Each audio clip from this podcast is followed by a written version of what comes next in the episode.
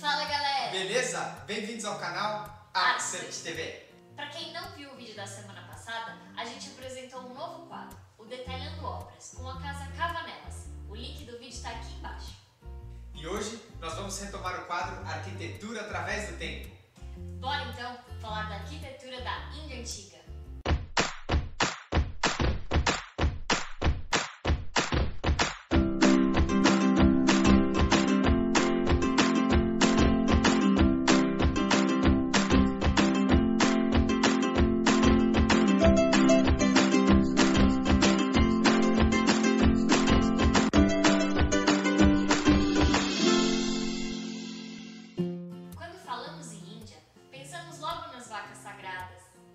Nas comidas com seus característicos temperos e especiarias, Bollywood, passeios em elefantes, tecidos coloridos, no Buda, meditação e banhos nos rios.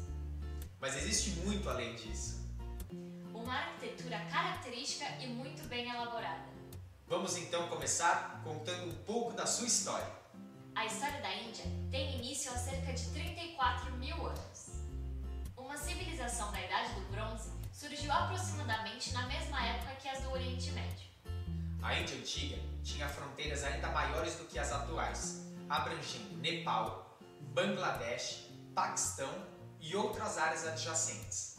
Fazia fronteira com a China e com a Pérsia, seus principais vizinhos da antiguidade.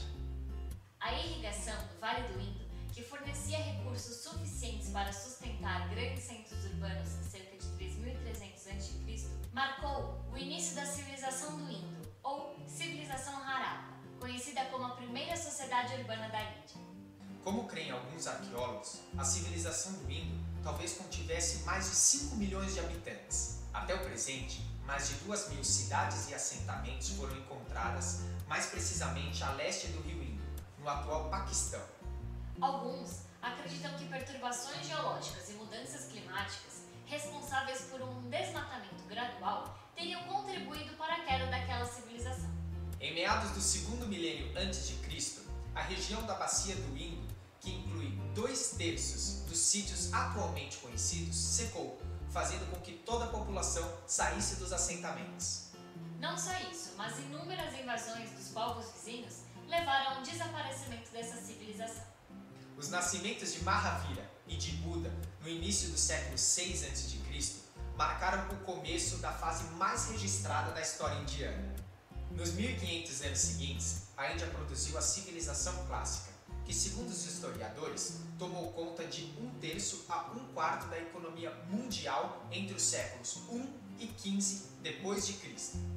Após esse período, declinou rapidamente sob o domínio britânico. Companhia Inglesa das Índias Orientais foi fundada em 1600 e, a partir de 1757, começou a colonização de partes da Índia. A partir daí, inicia-se a Índia moderna. A civilização Harappa caracterizava-se por suas cidades feitas de tijolos, sistemas de águas pluviais e casas de vários andares.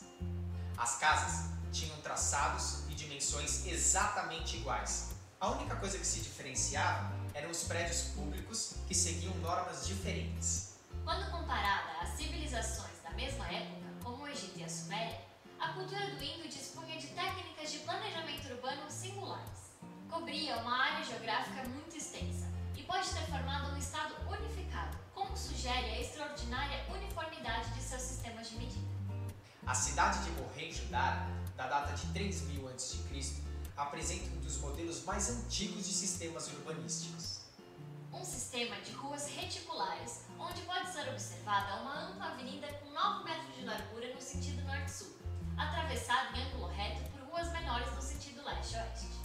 Havia uma grande preocupação com segurança e comodidade, termas e piscinas com 12 metros de comprimento, 7 metros de largura e 2 metros de profundidade, hipermeabilizadas com betume e sistema de tubulação de esgotos.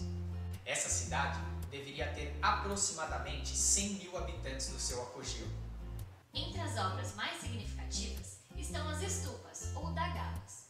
No início, eram simples montes funerários, mas após receber as cinzas de Buda e seus discípulos, tornaram-se santuários.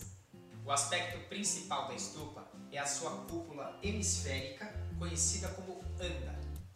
Acima dela encontramos o pináculo, uma torre decorativa, e em alguns casos, o tipo, uma decoração em forma de guarda-chuva. Os pontos cardeais das balaustradas ao redor das estupas haviam portões, chamados toranas. Eram minuciosamente esculpidos e com uma forma simples, dois pilares ligados por uma arquitrave, uma viga transversal. As balaustradas eram elementos super importantes para a demarcação de áreas sagradas, com medalhões minuciosamente esculpidos na forma de pássaros, flores e figuras mitológicas. As estambas eram colunas independentes, construídas perto das estupas ou em frente aos templos. As estambas remanescentes mais antigas foram construídas pelo rei Ashoka. Estas eram decoradas com inscrições relatavam a sua devoção a Buda e a sua renúncia à violência. São características as colunas com capitéis em formas de sino, com um grupo de animais esculpidas em alto relevo, como o capitel dos leões. Mas as colunas e os pilares dos templos indianos foram sendo modificados gradualmente por centenas de anos, também ficando ricamente decorados com entalhes variados. A Índia antiga também teve sua arquitetura marcada pelos templos. Mas isso a gente vai falar semana que vem. Não deixem de curtir, compartilhar, se inscrever no canal e seguir a gente nas redes sociais. É isso aí, valeu! Tchau!